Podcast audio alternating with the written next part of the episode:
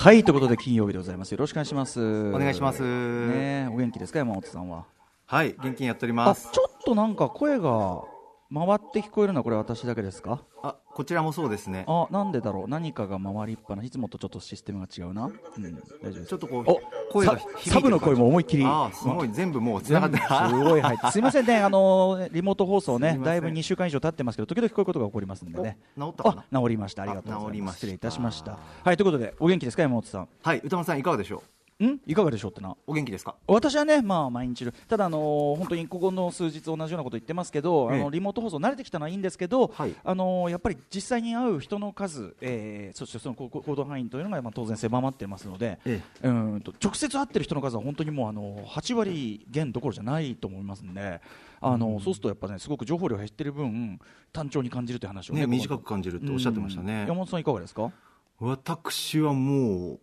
同じくあっという間に時間が過ぎていく感じ。もともとの時間感覚としてはこうなほら長く感じる派とさいいんじゃないですか？時間ないって言ってる人とあるって言ってる人と、ええどっち派だとかあります？私忙しく働いている時の方が長く感じるタイプというかもう本当にだらだらだらだらしていたらあっという間っていう。感じです。僕もそっちかもしれないな。普通あれやっぱね。そうですね。情報量減るとやっぱり特に振り返った時に短く感じますよね。ももちろんこの番組やってる最中はね情報処理量っていうのはそんなには変わっていないっていうかむしろ、えー、集中してやらなきゃいけないところもいっぱいあるんですけど、えー、そうなんですよね。いやちょっとだから一日振り返って前ひどかったなと思うのは、うん、まあ、ひどいのか分かんないですけど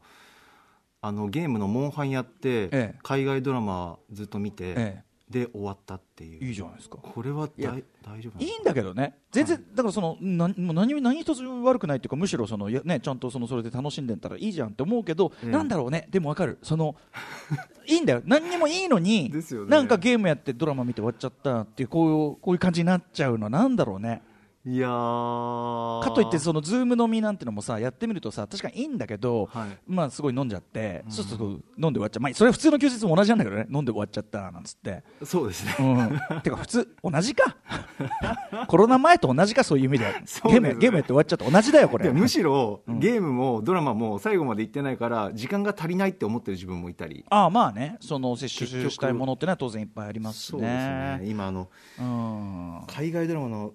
ペーパーハウスっていうのにはまはまっちゃって。ペーパーハウスへえどういうのですか？あのー、造幣局、えっと、うん、お金をする印刷するところがあって、うん。うん、アメリカ？えっとスペインかな？スペイン？へえスペインかな？どっかだと思うんですけど、うん。うん、あのそこにまあその何人かのチームのこの強盗が侵入して、うん。うん、で人質を取って、うん、で舞台がその造幣局内と、うん、あと外で待機している警察、うん、でずっと物語が進んでるっていう。えじゃあその籠城している状態っていうかそれがずっと続くっていうこと？そうですね。で籠城してるさあえて籠城してる、それはなぜかっていうところとか、うんうん、あるんだ、それが、あれですね、この間の寺澤ホークさんいらした時に、映画、コッパみじん来る、え次のテーマはね、籠城映画だっつって、今、そのみんなすごい森時代だからっつってたけど、まさにその籠城ものなんだ、籠城もの、ペーパーハウス、へー、えそれはこれは、えっと、テレビシリーズで、全何話ぐらいとか今、シリーズ3ぐらいもだってさ、籠城、そんな何シーズンも続けられないでしょ？そうですね、今まだ籠城してるんですけど、ネットフリックスなんですけど、ええ、ネットフリックス。そう、籠城の後もあるんじゃないかと思いますね。あ本当。へえ分かりました。ペーパーハウス。そう。こちらももうちょっとで私あのナチハンターズも終わりますし。あナチハンターズも見たいです、ね、あともうちょっとするとそのレッド・デッド・リデンプション2ゲームの方ですけどね、はい、こちらもおそらくはメインストーリーがそうおそらくはもうちょっと今悲劇的な色合いをちょっとだけ強めてるんでね。昨日のあのリスナーの方のメールによるとちょっと うんっていうのがあるんだけどな。そうなんだよな。あのレッド・デッド・リデンプションって1作目が2の時系列的に後の話になるんですよ。ええで考えると確かにだよなっていうこれ続かないよなっていうのがうんなんかねでもそのねということでだからこれね続いてる時が花ってことはありますよねそうですよね、ね、この番組もね。一番楽しいこうやってこうやってこうやって続けてられてる時期っていうのがこれはいいっていうことでもありますよこんな中ね。そうです、ね、だったら続けるその例えばそのお店のねその経営とかだってその続けることが困難な人がもうめちゃめちゃいっぱいいるわけですから、まあそんな中でねこうやってもうまあリモートという形であってそのなんていうかこのこの時の体制に変わって仕事が続けられる立場って本当常に恵まれてると思うのよ、それは本当に感謝しない、しちゃいけない、そうですね、しなきゃいけないと思ってて、はいえー、そんな感じだから単調だとか、そんなのはね、まあ、もう本当にもう支え以下のことでございましてね、はいえー、そんな感じです。まあでも山本さんもお元気そうでよかったです。あの、アベノマスクを今今日初めて使いました。ああそうですか、えー、いかがですか使い心地は？ギリギリ口と鼻を覆えるなって感じです。うないさんはそのガーゼの鼻の鼻の鼻と口の間の陣中の部分のガーゼの当たり感が落ち着くから嫌いじゃないって言ってましたね。だからその人中人中狙いであろうということですね、だからそのあのウイルスをそのがっちり防ぐというよりは、人中の安心感を狙ったのであろうという。あの体の中心というか、はい、そうです、弱点ですね、そこをつくと、それはそれでなんか聞いちゃったりする場所ですけど、おそらく安倍さんの意図としては、いや、そのウイルス防ぐというよりは、皆さん、人中にガーゼを当てると、あのほっとするという方が一定量いらっしゃると聞いたので、そちらをあの意図しましたという。ことだと思いましょうかという結論にせざるを得ないのが現状といった感じです。ガーゼ当たり心地はソフトであ久しぶりにいいな。なんか小学校の頃思い出すなとか僕まだゲットできてないんですよ、ね、届いてないっていうスタッフも何人かいましたね、まあ、地域によるんでしょうけどね。もうすっかり手遅れですよね。もうそれは。すっかり手俺の陣地は開きっぱなしですよ。俺の俺の陣地を守るのはもうままあまあ私のマイマスクのねあれでね。マスクをでもまあじまあでも私はそのもう自分のストック分何枚かを、はい、あの静かに洗って使ってますよそれは。あ洗ってますか。洗って洗洗えるやつですけどね。洗って使ってっていうこと。まあそういう知ら方がね今は多分ほとんどでしょうからねだからこれから私、うんこのマスクを初めて洗うことになるんですけど、ええ、洗うと宇田村さん、縮み具合ってやっぱありますか？それはだからその、あれですよ、だめですよ、あの乾燥機なんかかけちゃだめですから、あ、ええ、でもどうでしょう、乾燥機かけてみた方とかいらっしゃるのかな、あ見て、ね、ちょっとどのぐらいいくのかっていうのを見てみたい気もしますけどね。あとやっぱりガーゼだから、縮むだろうなということで、もっともっと最初、がばっと大きいものを配ってもいいんじゃないかと思いますよね、うん、あえて。まあ、まあ、でもこの大きさであることには意味があるのかって思ってやっぱりその陣中。だからそのすごく乾燥機かけた結果ものすごい小さくなったとしても陣中は最低限守れますかそうです、ね、だからあのー、逆ヒトラーみたいな鼻の下になんか白いひげができるみたいなそういう感じ。一体何をどうしたいんだっていうふうに思われるかもしれませんけどその何をどうしてんだっていうのは国民の声でもありますから。それのなんていうのかな、それそれのメメタファーって メタファーって使い方が完全に間違ってるとはもうそれはもう重々存じた上でのね、えー、まあ、いただけるものは大事に使っていきたいなもらえるもんはねそれはね布布一枚布一枚だってそれは揺るがせにはできませんよね。何に生かせるか。もうゲームにおいてはそんなね、布一枚出てきたらそれはもう何らかの何かですからこれは。ですからもう今後コロナの状況が改善されて、うん、世間でもう人が自由に行動できるってなった時に、ええやっぱりこのマスクを取っておくことで、ええ、ふとマスクを見て思い出すわけです、ね、こんな時代くわちっちゃみたいなちゃいしお父さんこんなんじゃ何も守れないんじゃない？違うんだよ。これは人中と言ってね。鼻の上鼻と口の間の間の弱点があるだろうってそこの部分を当てると心地が良いであろうということで作ったマスクなんだよ分かったお父さんっつってね。あなるほど、うん、こうやって間違った情報が次世代に伝わっていくというね。きっと、えー、アベノマスクということで教科書に載るのかな？アベノマスクって 教科書情けない、ね、教科書に補足のところにちっちゃく、えー、米印。そんなそんなこと。まあでもそんなのんきなやつが乗っかってるようなら個性はまだましってことかもしれませんけどね。ね。アベノマスクでふきゃふきゃなんて言ってられるうちはいいけども、うん、また元の生活に戻ったありがたみもね思い出すでしょうしね、ちょっとまだまだね、えー、先がどうとかっていうのは分からない中で。まあとはいえね、うん、私どもはこういった、えー、まあはっきり申し上げます、えー、不要不急のバカ話でございました、ええ。ー、不要不急のバカ話をしたところでズバリタイトルコールに行けというズームからの指示。アフター！シックス！ジャンクション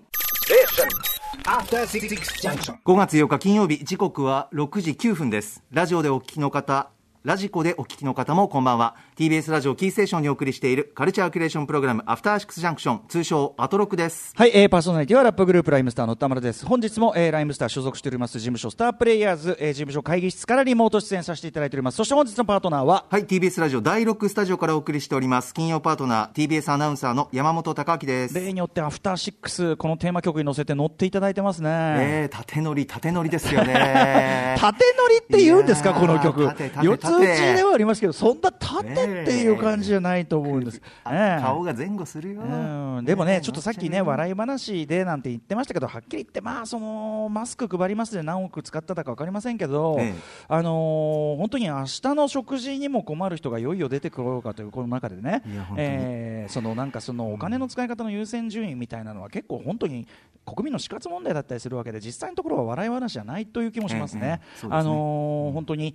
あのー、本当に助けを求めて必要としている方がめちゃめちゃこれから今後さらに増えてこようという中でね、はい、あの無駄なことにお金使ったり無駄なことにコストされている時間も絶対にないはずだと思うのに、うん、何度も言いますけど本当に皆さんも怒ってらっしゃったその、えー、出口ってそういうことじゃねえからっていうねその要するに景気を、えー、元に戻すためのこういうなんとかかんとかでまあもう各省庁のね予算の取り合いなのかなのか知らないけど、はい、その後の復興の見立てのなんとかの予算ってまずそのいやいやいやいやいつの話してんのよと、うん、うん、本当になんていうかな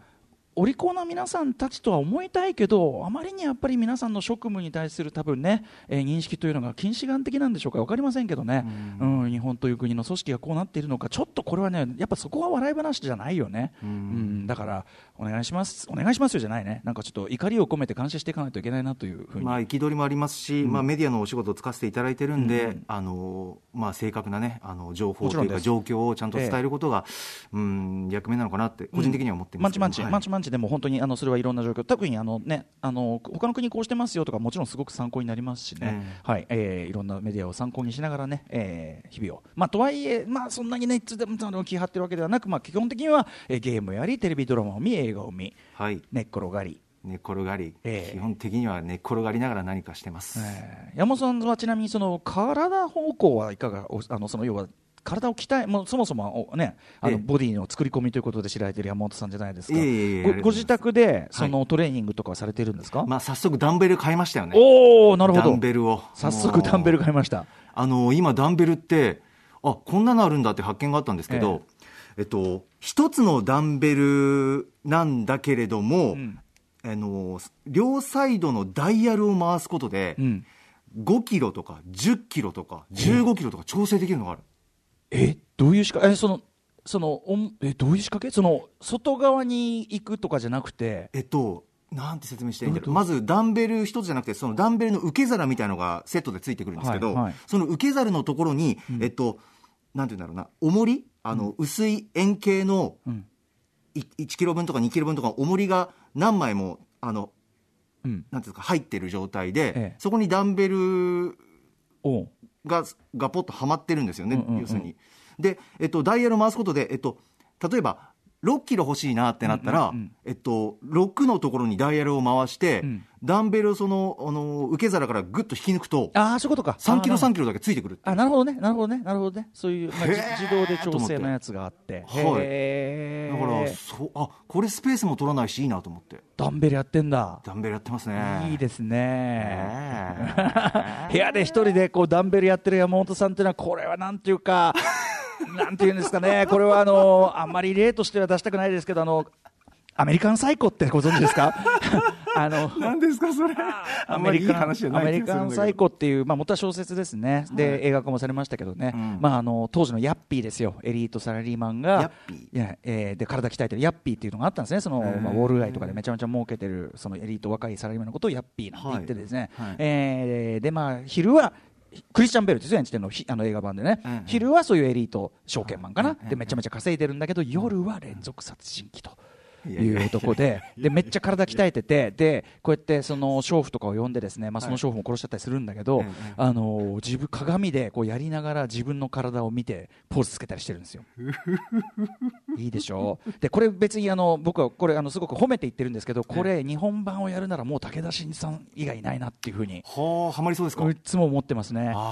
で武田真治さんでもしそのジャパニーズ最高をやるならばこれはそのヤッピーとかねそういうウォール街証券マンとか古いから、僕はもう武田真治さん役でやってほしいんですよね。はあ、ご本人でね。そう、ちょっとアメリカ。うわ、すごいジャケット。あの、やめて、その、急に参考画像がね、あの、ブズームに映されて、顔が血まみれで、こちらを見て笑ってる。クリスチャン・ベイルがね。アメリカン最高。ああ、これチェックしておきましょう。まあ、山本さん、まあ、私、すみませんあの、山本さんがそうだと言ってるわけではないですけども、えー、えー、まあ、なんとなくちょっとね、連想してしまったよぎってしまったということですよね。えー、ね確かに、主に夜にダンベルしてるからな。いやいや、まあ、でも体鍛えないとね、僕も昨日あのやっぱりね、そのライブとかも最近全然やってないですし、えー、まあ普段よりはあんまり運動してない、その割にはそんなに。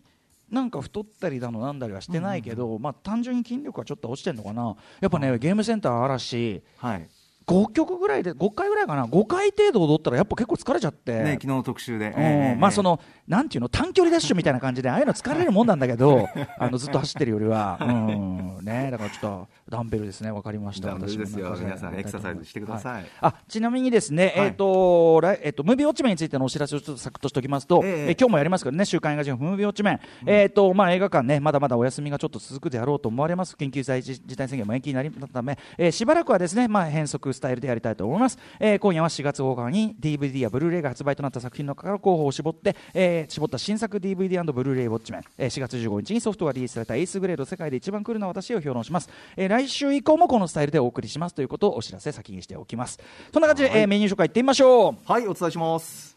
さてこの後は新型コロナウイルスに立ち向かう人々を応援するプロジェクトカルチャーの逆襲です。今夜は日本のインディペンデント映画が自宅で楽しめるサービスを紹介しますその後6時半からは週刊映画時評ムービーウォッチメン改め最新映画ソフトを評論する新作 DVD& ブルーレイウォッチメン。今夜宇多丸さんが扱うのはスタイリスト伊賀大輔さんも悶絶した青春ドラマエイスグレード世界で一番クールな私へです。7時からミュージックゾーンライブダイレクト。ゲストは去年8月14日水曜日以来4回目の登場です。R&B ヒップホップ DJ の DJ 長谷部さん。8時からはアトロクフューチャーパスト映像コレクタービデオ考古学者のコンバット REC さんと一緒に今週の番組振り返ります。はいそしてですね今週から東京 MX バラ色ダンディが、えーと、リモート出演でのあの番組が再開というか復活になりまして、えー、なので、えーと、先週まではご一緒できていたんですが8時からはコンバットレックさんと、えー、山本さん2人でちょっとよろしくお願いいたします。承知しました。申し訳ございません。いいえこの番組では皆さんからのメッセージもお待ちしております。歌丸アットマーク TBS.CO.JP までお送りください。各種 SNS もやっております。フォローお願いしますあそういう Japanese Psycho 的な、えーと、あの配役の案として今、えーと、スタッフチャットの中に、はい、武田真治、小和高木、小和伊藤英明。確かにね悪の経典やれてるから伊藤さんもありかもしれませんね、えー、高木私もですか？会社に許可取ってちょっと出たいな、うん、会社に許可。それではアフターシックスジャンクション行ってみよう。えアフターシックスジャンクション